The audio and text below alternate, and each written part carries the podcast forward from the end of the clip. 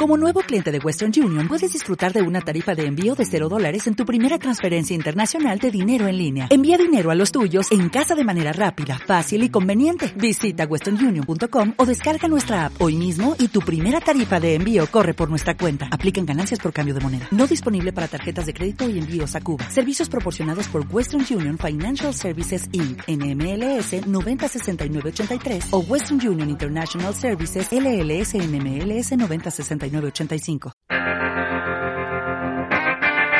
la mecánica del caracol. Con Eva Caballero.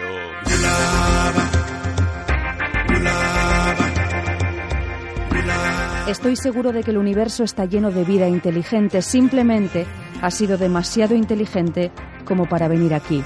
Arthur C. Clarke, escritor.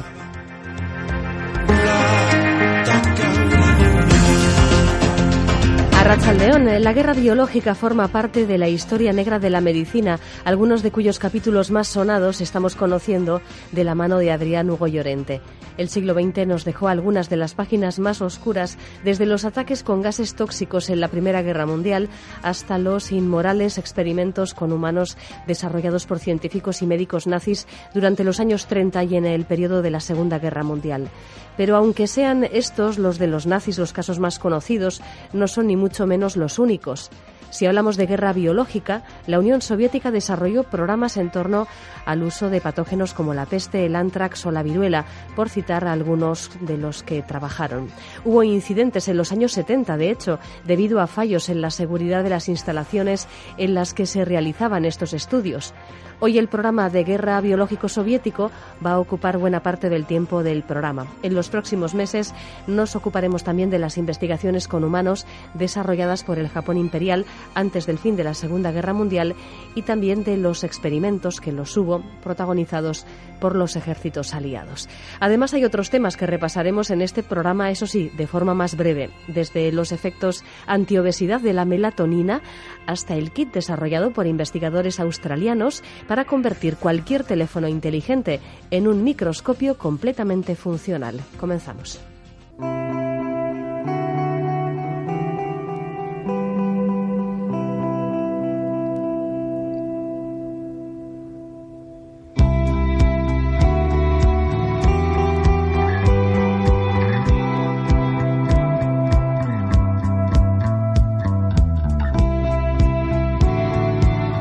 Guerra biológica comenzó hace mucho, mucho tiempo. Ya en el siglo XIV está documentado como un ejército mongol lanzó contra la sitiada ciudad de Caza cadáveres de soldados muertos debido a la peste para contagiar a los habitantes y obligar a la rendición. A medida que los conocimientos médicos y científicos han ido avanzando, se han ido ensayando y obteniendo armas y estrategias biológicas más sofisticadas.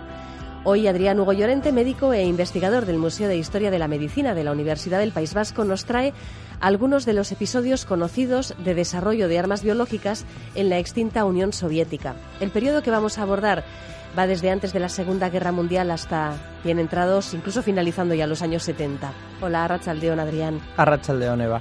Bueno, el hecho de que nos centremos hoy en la Unión Soviética no quiere decir que sea un caso excepcional, desgraciadamente.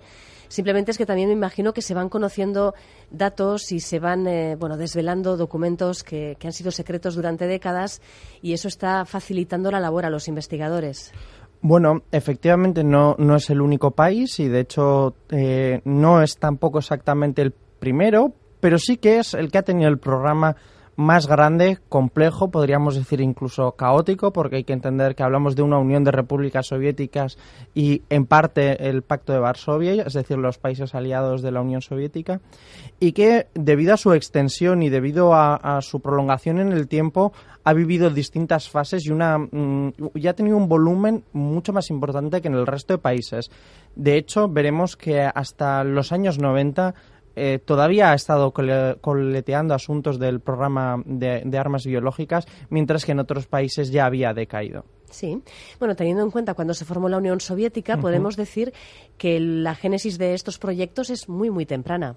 Sí, parece, al inicio parece que había un poco de orden y que mm, con la caída del imperio zarista eh, existe una gran preocupación al inicio de protección biológica en la guerra y es con eso con lo que parece empezar a despegar el, el programa. Como tal, también hay que entender que no ha existido un programa, sino muchos programas, muchas agencias que incluso no sabían lo que hacían el resto de agencias, subdivisiones donde tampoco se sabía. Pero bueno, al inicio sí que parece haber un orden y se debe principalmente a la experiencia de la Primera Guerra Mundial, que tal y como comentamos, eh, causó en, en Rusia muchísimas víctimas el tifus. Y parece ser que al inicio ese es el interés que tienen. Se funda en, hacia 1925 una agencia química militar donde eh, se centran los intereses en la protección química de las enfermedades transmisibles. Como comentamos en su momento, el tifus se transmite a través del piojo humano, por lo tanto se buscaban esta serie de, herramientas para evitar el tifus y de hecho en la Segunda Guerra Mundial eh, obtuvieron muy buenos resultados. Pero ya también desde bastante el inicio, habiendo aprendido algunas lecciones de, la guerra química que tuvo gran protagonismo en la Primera Guerra Mundial, mm. esta agencia química militar tiene ya desde el inicio también un carácter ofensivo. Y aunque es verdad que no vamos a tratar el tema de, la guerra química, sí que parece que desde el inicio van bastante unidas. Y esta agencia tuvo esa doble vertiente. Uno, la protección, el desarrollo de, de sustancias que pudieran proteger de las enfermedades infecciosas y luego un carácter ofensivo. Y ya también desde el inicio se empieza a ver que, bueno, mm, no existe una línea tan clara y delimitada entre lo que es ofensivo y lo que es defensivo porque para estudiar los efectos en la salud de una enfermedad, para poder desarrollar una vacuna hay que causar esos casos y por lo tanto hay que conseguir generar de forma artificial la enfermedad. Y en este mm, círculo vicioso muchas veces se ve como los institutos desarrollan eh, dos papeles al mismo tiempo, incluso tres porque al mismo tiempo eran proveedores de esas sustancias para otros laboratorios, por lo tanto, bueno, es, una, es un complejo industrial militar bastante, bastante difícil de entender. Pero bueno, sí que al inicio parece que hay una agencia militar química y un laboratorio de serología.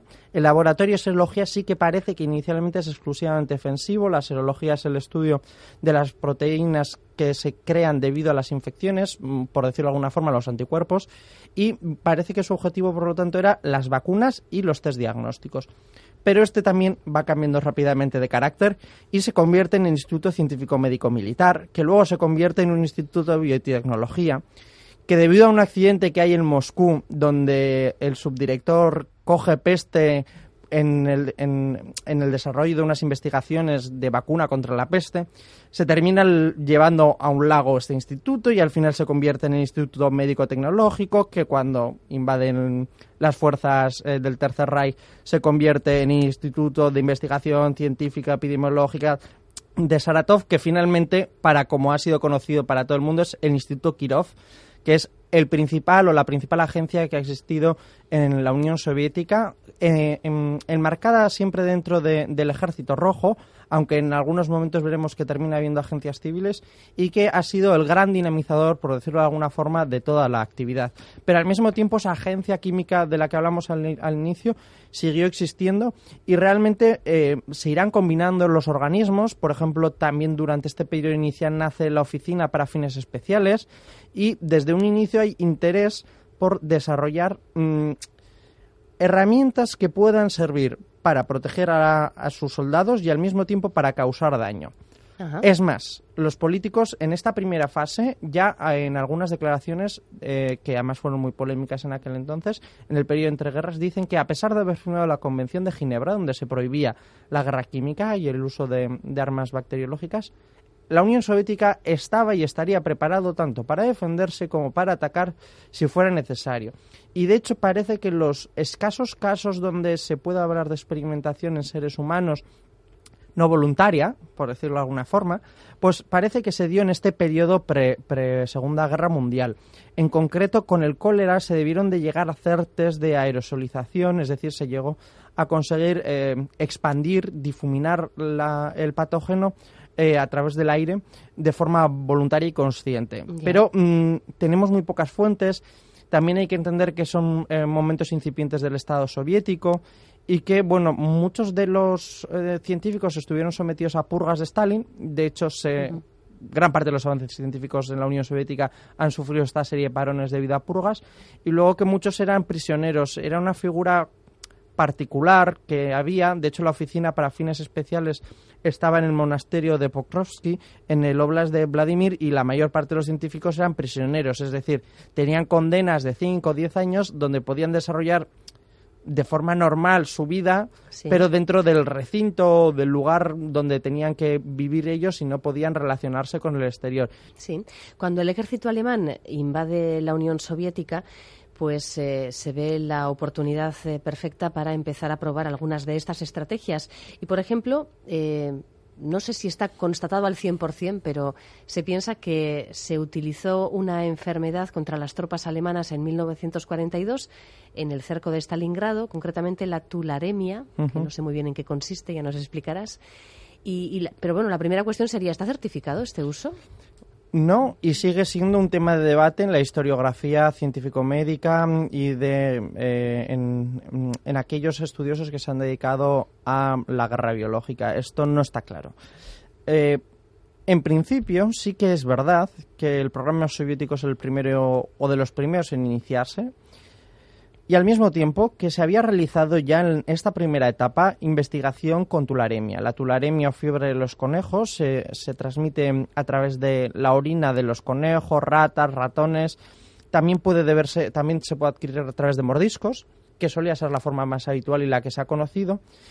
En una de las múltiples instalaciones llegaron a ser casi unas 12, 16 instalaciones que llega a tener en esta fase inicial la Unión Soviética llega en teoría, o eso dicen algunas fuentes, a testear algo en campo abierto con tularemia eh, y parece que el objetivo era intentar comprobar si se podía dispersar a través de nubes de polvo.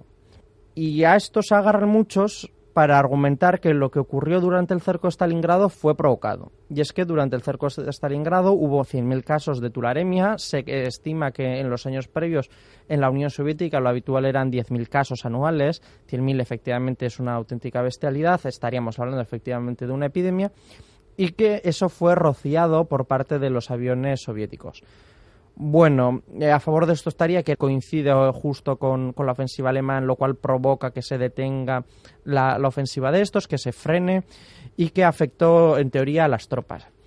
Los contrarios a estas tesis lo que nos comentan es que, bueno, eh, por un lado, no estaba tan maduro ninguno de los programas de guerra biológica a nivel mundial.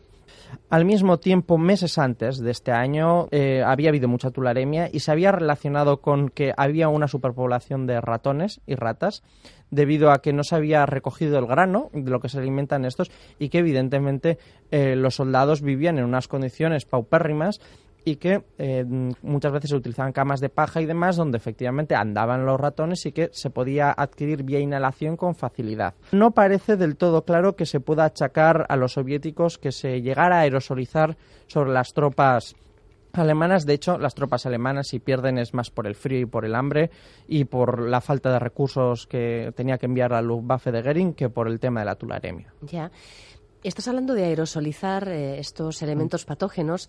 Claro, eh, durante siglos eh, su transmisión natural era a través de vectores, como podían ser pulgas, piojos, en este caso, como mencionabas, incluso los mordiscos de un roedor. Pero el salto cualitativo es importantísimo si consigues con un spray, por así decirlo, con un aerosol, que, que un eh, agente patógeno tan grave pueda ser contagiado por vía aérea. De hecho, ni siquiera pensemos en sprays. Estamos como en fases todavía más iniciales, donde conseguir esa presión para que salga de esa forma el aerosol no es fácil, donde ese gas hay que concentrarlo y hay que tener unas instalaciones adecuadas para ello. Y donde en teoría en esta fase no se había conseguido, porque estamos hablando de enormes tanques, lo que había que conseguir de forma industrial que aquello funcionaría. Y no era fácil. Era un paso cualitativo porque estamos hablando de, de una transmisión de persona a persona o de restos de persona a una transmisión provocada. De hecho, lo que se cree que se estaba probando en esta primera fase de, de la guerra biológica era la utilización de restos biológicos contaminados con este tipo de enfermedades que posteriormente eran triturados literalmente Sí. y utilizados para espolvorear, que no es lo mismo que aerosolizar. Ya. Una cosa es Es tener bastante que- más primitivo. Sí, y se necesita mucha materia orgánica para poder hacer algo de este estilo. Es decir, Ya, es muy difícil tener el patógeno. El patógeno muere. De hecho, hoy, eh, cuando lo tienes fuera de un organismo, de hecho, es uno de los campos de estudio más apasionantes de la medicina preventiva, que es cuánto aguantan las bacterias fuera de un organismo, porque es el tiempo que pueden contagiar, ¿no? Entonces, esto es muy difícil y normalmente, además, con este tipo de microorganismos que, eh, que se, se comportan de forma parásita y no funcionaban en esporas, el anthrax sí funciona en esporas y sí que aguanta, por lo tanto, mucho tiempo al exterior y será un campo estudio en años posteriores, pero se estaba probando con enfermedades que, bueno, que sí se sabía que tenían distintos comportamientos, es decir, podía ser transmisión a través de agua, podía ser a través del aire, de las gotitas, podía ser a través de contacto, pero se seguía necesitando esa materia orgánica y no era nada fácil. Eso juega en contra de la hipótesis de la tularemia, por ejemplo. Ya, ya. Y de hecho, eh, muchos programas de guerra biológica se abandonan antes del, del desarrollo de la aerosolización porque técnicamente era bastante complicado conseguir eso. Ya. Bueno, la cuestión es que al final de la Segunda Guerra Mundial, las tropas soviéticas capturan en Manchuria a científicos japoneses que estaban por allí destinados y que habían realizado amplios experimentos con humanos. Se Sí. sabe mucho de los nazis, ¿verdad? Pero, pero también eh, el ejército japonés y los científicos japoneses desarrollaron este tipo de experimentación con prisioneros. Eh, total, eh, hicieron lo que ha hecho históricamente, mm, yo creo que todos los ejércitos del mundo. Mm, son enemigos, pero voy a aprovechar lo que saben, ¿no?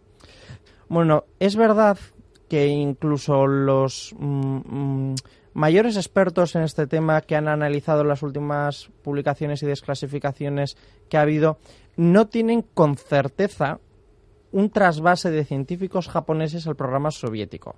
Porque no existía un programa soviético, no es como con la NASA. Aquí eran muchos institutos al mismo tiempo haciendo muchas actividades distintas, donde incluso, como comentamos, la misma enfermedad podía ser estudiada por, por distintos institutos. Entonces, sí que es verdad que hubo un especial interés por la plaga, la peste negra o peste bubónica, Sí. donde habían conseguido en Manchuria la unidad 731 del ejército japonés enormes avances. De hecho, había provocado epidemias de peste y habían experimentado con prisioneros. De hecho, gran parte de los testimonios que se obtienen alrededor de este tema es porque los prisioneros sobreviven y declaran, como ocurrió en el caso de los juicios de Nuremberg.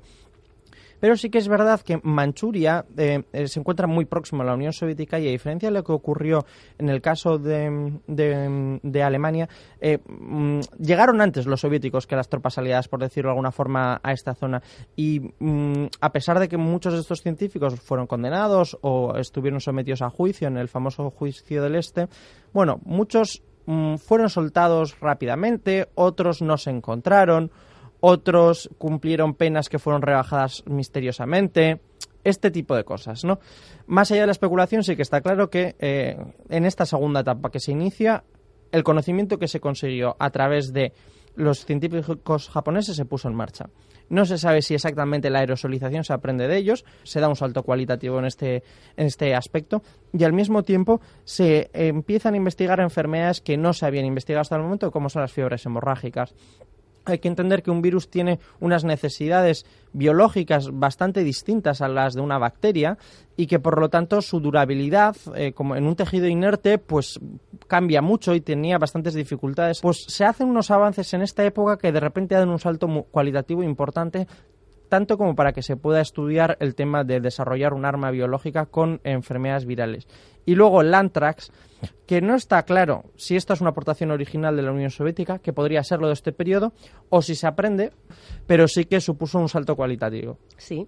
Estás hablando de nuevos agentes estudiados, por ejemplo, la toxina botulínica también Sí. empieza a ser algo digno de investigarse. Sí, porque si antes hablábamos de bacterias, de repente se empieza a poder acercar a la sustancia química también. En este caso ya es la toxina. No estamos hablando del clostridium como tal de la bacteria, sino solo de esto, porque tiene un efecto muy llamativo y muy útil, que es la parálisis. La parálisis podría ser por la ingesta. Es el síntoma que da el, botulismo. Una parálisis que va de, de arriba a abajo y que puede causar el fallecimiento, pero no suele porque siempre que se actúe rápido. A pesar de eso, es una enfermedad muy grave. Pero con las técnicas de aerosolización y utilizando solo la toxina, que es bastante inerte y que aguanta muy bien, y cualquier persona que tenga que manejar este tipo de sustancias lo sabe, que tiene unos riesgos biológicos importantes y que hay que inactivarla en teoría en formol, la toxina es, es bastante resistente al- a, los agentes externos, pues se convierte en una herramienta muy interesante. Y de hecho, la toxina botulínica hoy en día sigue considerándose un arma biológica y por eso hay que actuar de esta forma tan determinada Y lo que se intenta crear es ya no la parálisis, es el fallecimiento.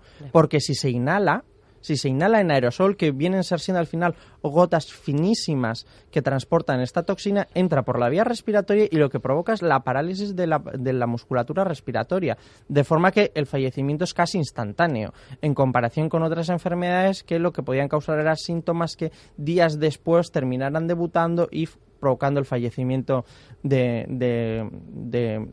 los soldados enemigos. En este caso no. En este caso estaríamos hablando de un arma rápida, eficaz, incluso relativamente barata, que no necesitaba cultivos celulares y se convierte en uno de los principales campos de investigación y aportación por parte de los soviéticos. Hubo un interés importante en las toxinas y a diferencia de las investigaciones que lleva a cabo la CIA o en Estados Unidos eh, en sus diversos programas civiles y militares, eh, sí se hizo como tal un desarrollo amplio, con fines em, específicos, eh, consiguiendo el desarrollo del arma total, es decir, la operatividad del arma con, estas toxinas. En cambio, en, otros programas apenas se consigue estudiar, analizar, el desarrollo y la implementación, es decir, el llegar a hacer pruebas de campo, eso es casi una característica única de la Unión Soviética, junto con Reino Unido en cierta parte, con el tema del anthrax y, y Canadá y Estados Unidos. Ya. Bueno, el anthrax, eh, también eh, la toxina botulímica, la brucela y el, virus de la encefalitis equina venezolana. Veo que la lista de agentes patógenos con los que se realizaron experimentaciones es amplia, la, viruela. Y la viruela nos lleva al siguiente episodio, porque claro, cuando realizas investigaciones de, este calado, pues se te pueden escapar de las manos en algún momento. Mm. Y, ocurrió, en el caso de la viruela concretamente, en, eh, una isla situada en el mar de Aral, donde se construyó un complejo mm, de investigación de armas biológicas que funcionó durante mucho muchos años y en el que en 1971 hubo, hubo este incidente con, con, la viruela encima como protagonista, que es una enfermedad dramática. Sí, y es llamativo porque la Unión Soviética, a través del viceministro Zoronov, es el que consigue la, bueno, el que, el que propone la enmienda o la iniciativa de erradicación de la viruela que inicia el plan de erradicación. Por la misma época, más o menos, sí, entonces eh, la Unión Soviética había obtenido muy buenos resultados. Desde 1936 no había viruela en la, en la Unión de Repúblicas Soviéticas Socialistas y había conseguido además que mm, fuera como un acto de propaganda la erradicación de la misma. Por lo tanto, sorprendió que se estuviera investigando con ella. Y lo que ocurrió, al parecer, fue que en, en unas subinstalaciones de esta isla, una técnico mm, dedicada a la investigación de los efectos ecológicos que estaba teniendo eh, el tema de la desalinización del mar Aral. Bueno, pues van en un buque y al parecer se acercan en exceso a esta pequeña isla dentro de un gran complejo. A 15 kilómetros llegan a acercarse de la isla, al parecer las medidas eran hasta 40 kilómetros y en la toma de muestras de fitoplancton no se sabe exactamente cómo termina desarrollando síntomas que se cree al, al, inicio que, bueno, es una enfermedad vírica y que ya mejorará. Empieza a manifestar un poco de síntomas de exantema, bueno, eso llama un poco la atención, pero mejora. Entonces, el, el 6 de, no, el 15 de agosto se dirige al Mata. Y en el camino, pues infecta a su hermano de nueve años, a ocho casos entre la tripulación, de, ellos estaban sin vacunar tres, y termina falleciendo ella, el hermano y eh, un caso no vacunado. Una tasa de fallecimiento del 30%, más o menos la que, solo tiene, la que solía tener la viruela. Eh, la inmunidad de la viruela se puede perder y se perdía en aquel entonces porque la eficacia de las vacunas no era la que es hoy en día. Y dos, que cuando la dosis infectiva es altísima, puede ocurrir que se lleguen a manifestar síntomas sin llegar a desarrollar como tal la enfermedad. Pero bueno, en aquel entonces pasó aquello. Eh, se, se, cortaron las comunicaciones entre Alma-Ata y el resto de la Unión Soviética, se tomaron unas medidas espectaculares, se vacuna toda la zona, pero eh, hubo efectivamente tres fallecidos y es el, último caso de, de, viruela que hubo en la Unión de Repúblicas Soviéticas. Y a fin de cuentas fue pues porque se descubrió que habían soltado 400 gramos en la isla principal y por esto de las corrientes de los vientos y demás, pues aquel aerosol terminó llegando hasta la isla más pequeña y como no, no habían respetado, o eso argumentaron años después, los técnicos no habían respetado el límite de 40 kilómetros, pues terminó contagiándose. Era la principal zona donde se hacían investigaciones a campo abierto y donde lo que se estudiaba, de hecho, era eso, la dispersión de, de las armas biológicas a cielo abierto. Ya, ya. Bueno, la segunda generación de guerra biológica se eh, desarrolla precisamente desde los años 70 hasta primeros de los 90, cuando ya se, disuelve la Unión Soviética como tal. ¿Qué podemos destacar de, esta época tan mm. reciente, por otro lado? Pues eh, lo primero que es la fase más ilegal de todas. Es decir, en el año 72 se firma la convención para, bueno, múltiples convenciones. Entre ellas está la de armas químicas y biológicas. Realmente la Declaración de Ginebra. Todos estos protocolos recogían la prohibición, pero bueno, no se había implementado de forma adecuada, vamos a decirlo de esta forma, y entonces se establecen formas en las cuales eh, se establecían calendarios, eh, iba a haber supervisores, bueno, o eso parecía que. De hecho, la Unión Soviética al inicio pone como muchas pegas a esto. Y sí que es verdad que hay como dos características principales. Una es que se empieza a utilizar biotecnología en esta fase, es decir, se empiezan a hacer modificaciones genéticas para conseguir que sean más resistentes a los antibióticos y luego para que la transmisibilidad sea mayor. Despega en estos momentos y de hecho despega con una agencia civil, Biopreparat, que nace precisamente para agrupar a muchos de estos institutos y que tiene un desarrollo espectacular. Es probablemente la, la edad de oro entre los años 1970 y 1977. Sí que es verdad que hay una mayor libertad de investigación, hay, hay, un cambio político y eso se termina notando. Los científicos eh, tienen un interés en la virología muchísimo mayor, cosa que antes no ocurría. Eh, los avances que se habían dado con la viruela, con, con la polio, parecía que estaban alimentando esto.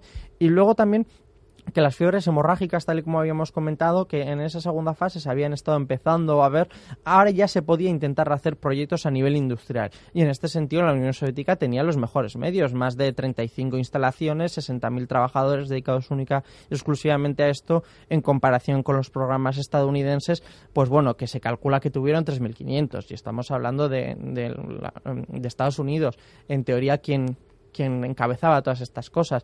De hecho, pues Irak tenía siete personas y Reino Unido se calcula que ya para entonces no tenía, pero, pero cuando tuvo no eran ni 100 personas. Es decir, la Unión Soviética en estos momentos dedica una gran inversión de dinero de forma muy hipócrita porque estaba abogando y de hecho abogaba mientras se estaba firmando, mm, mientras se estaban ejecutando estos planes por la no proliferación de armas microbiológicas. Y en 1979 llega noticia de otro escape, de otra fuga.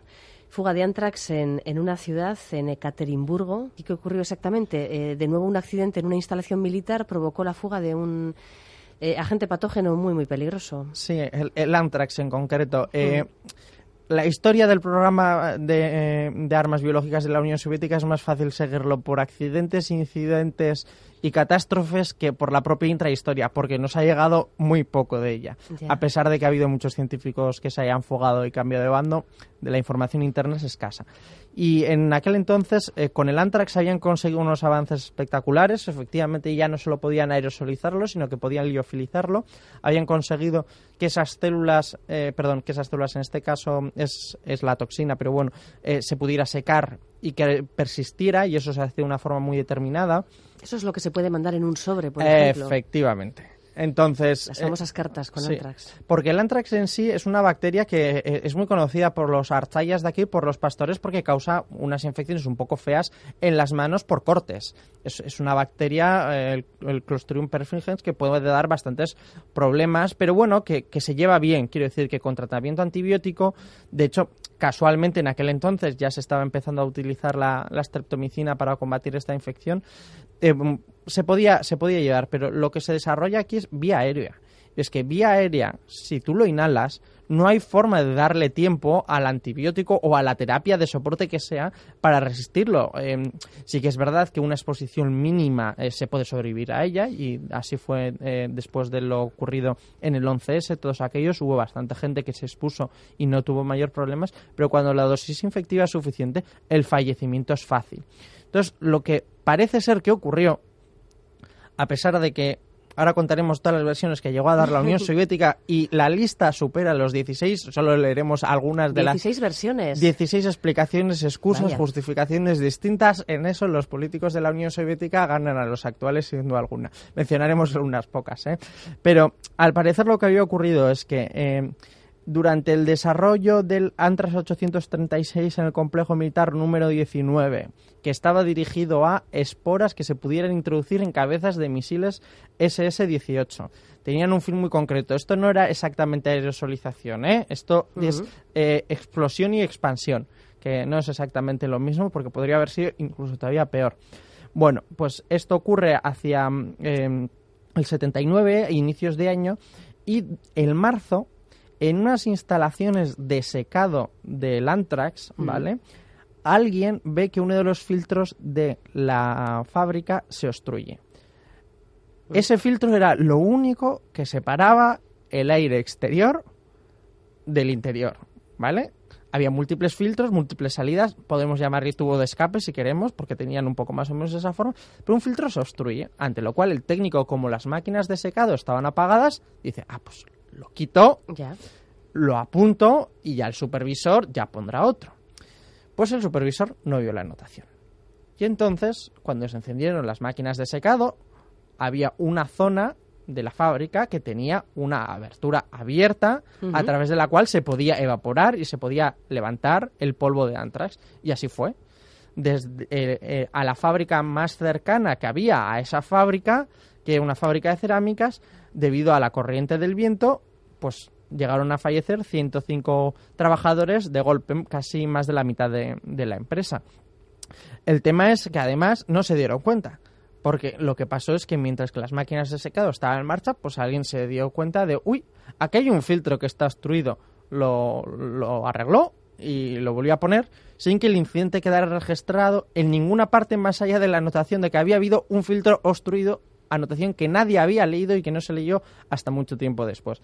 Entonces, eh, lo que ocurrió es que debido a las corrientes del viento, pues bueno, dentro de lo que cabe fue hacia el sur de la isla, es decir, hacia la fábrica y ya se acababa la isla y no hubo mayores problemas, pero fallecieron 105 personas, Qué casi barbaridad. nada.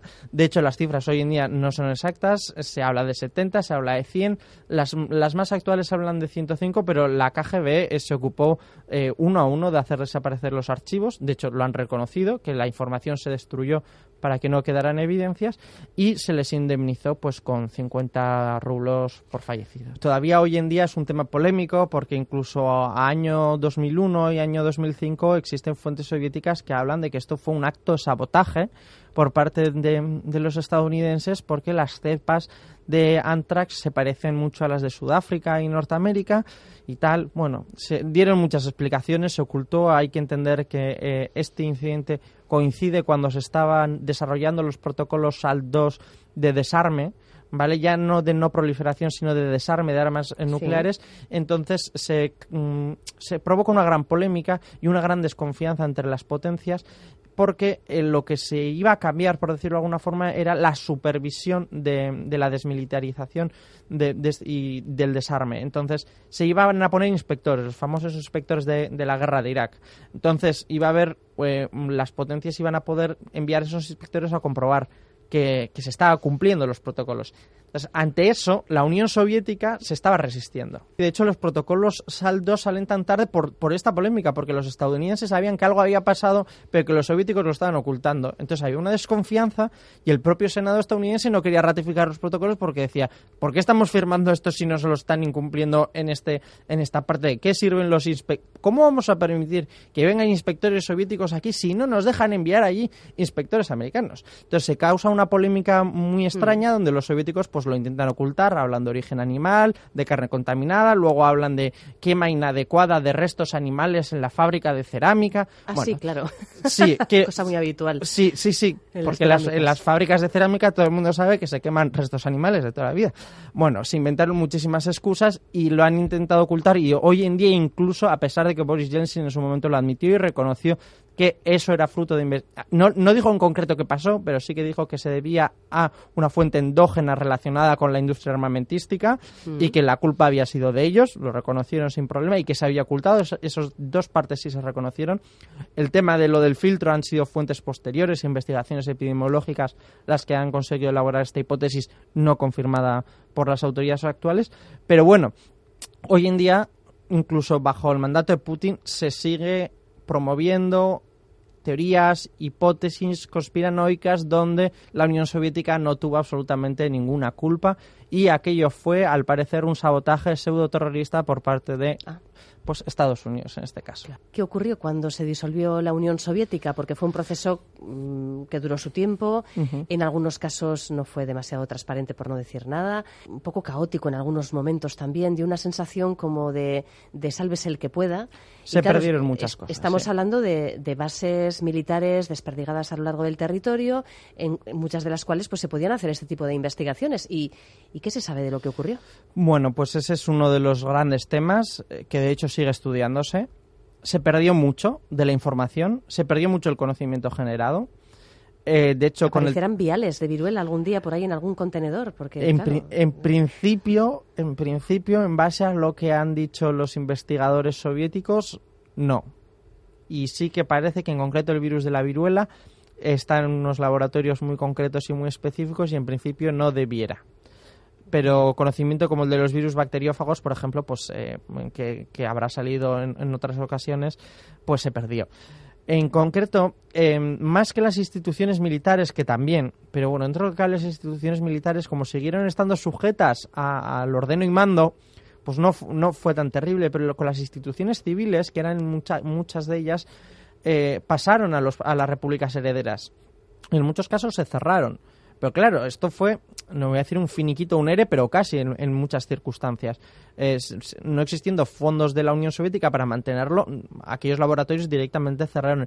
Y esos científicos, en algunos casos, sí que hubo un interés especial por parte de algunas potencias muy concretas de asegurarse que no pasaran a potencias enemigas, es decir, Estados Unidos tuvo un interés en vigilar, se hicieron listas y luego en el programa de, de- de desarme de armas biológicas también se intentó dentro posible mantener unos censos de personas y demás, pero con viales, con laboratorios, bueno, pues muchos de ellos han acabado en, situación de ruina y no se puede descartar el uso terrorista. Eso es verdad, pero sí que es verdad que hasta el momento no tenemos testimonio de ello y que los supuestos usos terroristas que se les han dado a las armas biológicas de Antrax y demás es porque ya se había conseguido obtener una estandarización del proceso y no voy a decir que cualquiera pudiera fabricarlo con los medios adecuados, pero sí que es verdad que no era necesario ir hasta la Unión Soviética o sus repúblicas herederas para obtener estas herramientas. De cualquier forma, eh, a diferencia de las instalaciones de- relacionadas con el programa aeroespacial,